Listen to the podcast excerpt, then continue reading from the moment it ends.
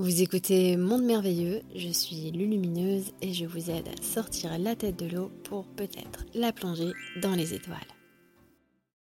Pour les suicides, est-ce que cela fait partie de l'expérience choisie ou c'est une interruption volontaire de l'expérience trop difficile? Alors le suicide ne fait pas partie de l'expérience choisie, mais c'est une des conséquences possibles une fois qu'on est incarné puisqu'on ignore totalement que le suicide, c'est finalement une euh, mise à mort non pas de notre vie, mais de notre corps physique uniquement.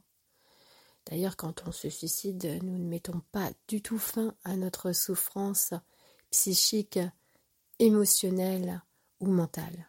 Il n'y a que le corps euh, physique euh, qui, ne pourra plus supporter le, le poids de notre âme, mais Là aussi, vous savez, quand on part avec des douleurs physiques, qu'on se suicide avec des douleurs physiques, la douleur physique reste comme une réminiscence dans le corps émotionnel et mental et finalement on la ressent toujours.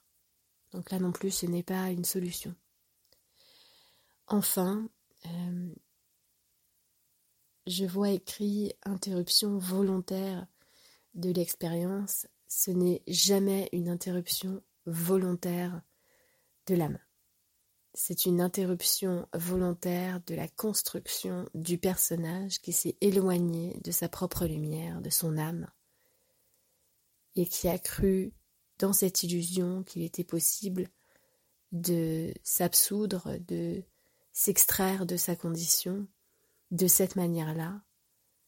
Or, ce n'est pas de cette manière-là que les choses puissent euh, peuvent être réglées, harmonisées, mais voilà, cela arrive et euh, il n'y a pas de jugement euh, là-dessus non plus euh, de l'autre côté. Par contre, le parcours après, une fois qu'on a traversé de cette manière, peut être très difficile et très douloureux, bien plus finalement que quand on était en vie. Et bon là c'est un autre sujet, mais on peut toujours monter et on peut toujours être accueilli dans les mondes entre les vies.